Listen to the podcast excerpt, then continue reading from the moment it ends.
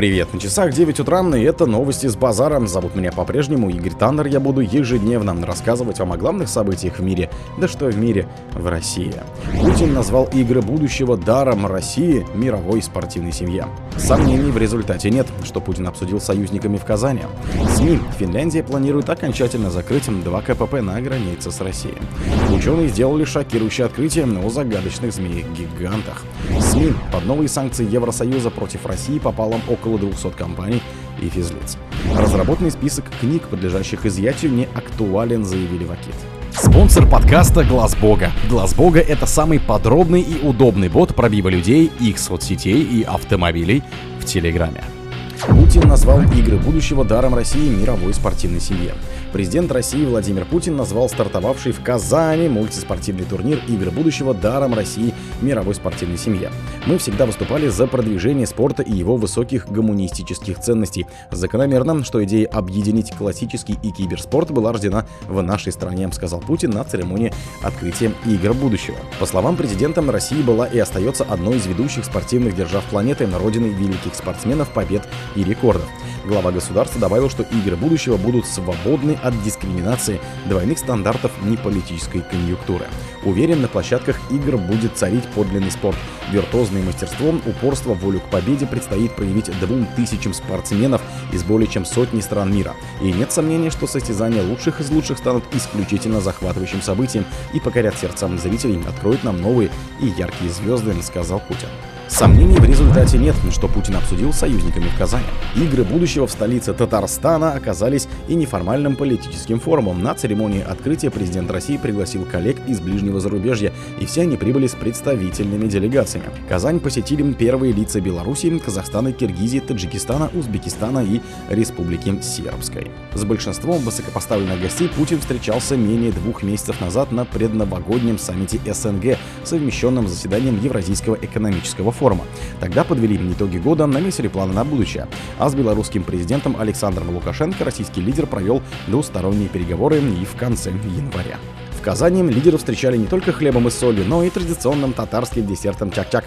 Дальнейшая программа у каждого была разная. Например, Путин первым делом посетил Казанский авиационный завод имени Горбунова, где посидел в кабине стратегического ракетоносца Ту-160М, попутно предложив назвать самолет в честь первого президента Татарстана Минтимира Шаймиева. Глава Киргизии Садыр Жапаров в то же время принял участие в церемонии открытия генконсульства Кыргызской республики, а Лукашенко принял из рук раиса Татарстана Рустама Мелиханова орден Дуслык Дружбы.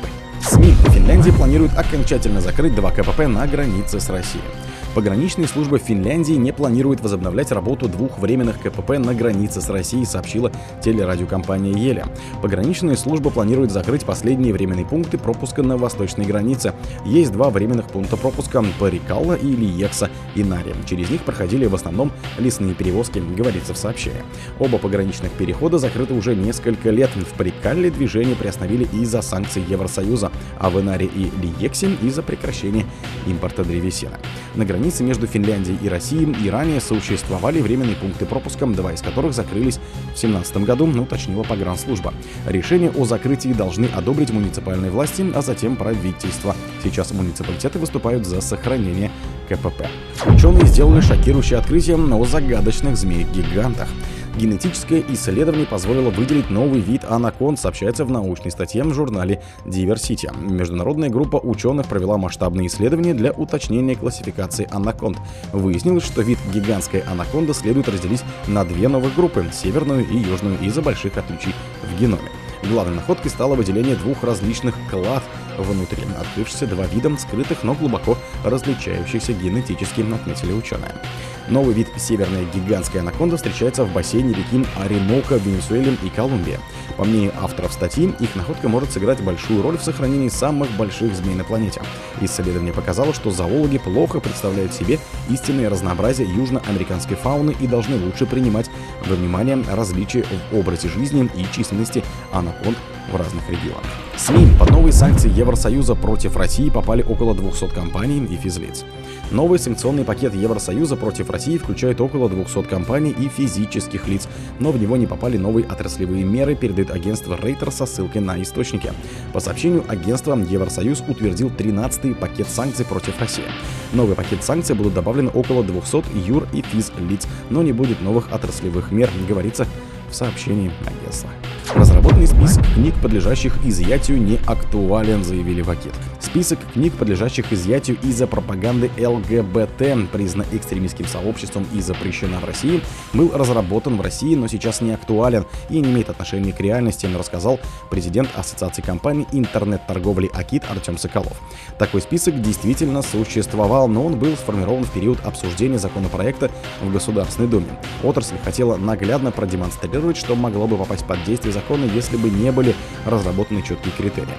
Сейчас этот список не актуален, он не имеет никакого отношения к реальности, это можно легко проверить, заявил он.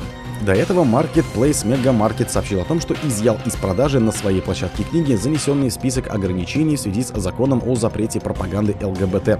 Отмечалось, что список содержит более 250 наименований, среди которых произведения Платона, Федора Достоевского, Стивена Кинга, Паула Куэлен, Оскара Уальда и других.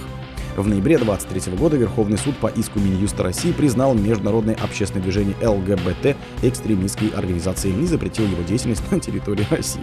Закон, установивший запрет на ЛГБТ-пропаганду среди российских граждан, как взрослых, так и несовершеннолетних, вступил в силу в декабре 2022 года. О других событиях, но в это же время не пропустите. На микрофоне был Игорь Таннер.